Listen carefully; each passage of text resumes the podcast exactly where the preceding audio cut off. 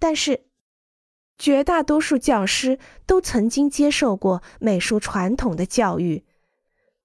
现代艺术、装饰艺术、古典主义、折中主义、各种复兴主义，还有区域主义等，依然活跃在设计室里和建筑工地上。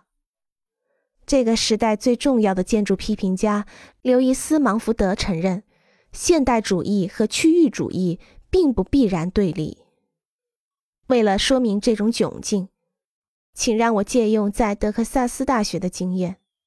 远离东海岸和欧洲现代主义的中心，建筑系可以自由地考虑现代主义运动中其他一些非主流的方向。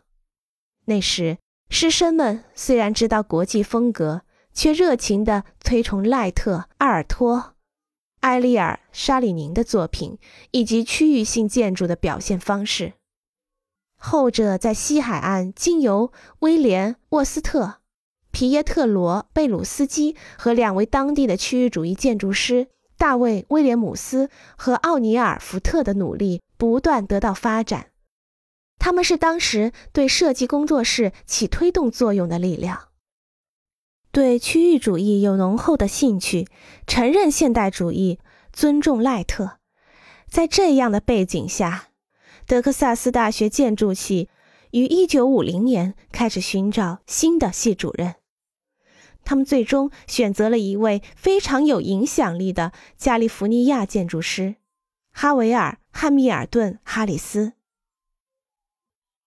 哈里斯对三种发展极为敏感，并且很好的融合了这三种价值观。他的工作受到了人们高度评价和赞扬。为了探索在国际风格、赖特和区域主义影响下的设计。哈里斯和一个年轻教授科林罗一起组织了一个富有智慧、精力充沛、年轻的国际性教师队伍。最终，人们称他们为德克萨斯奇景。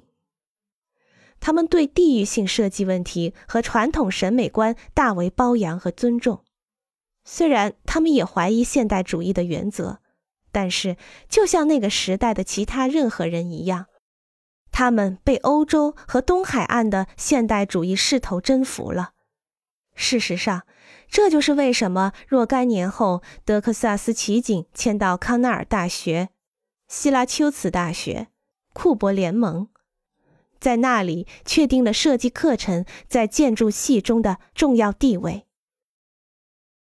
人们在五十年代孜孜以求的这三种设计趋向融合的机会。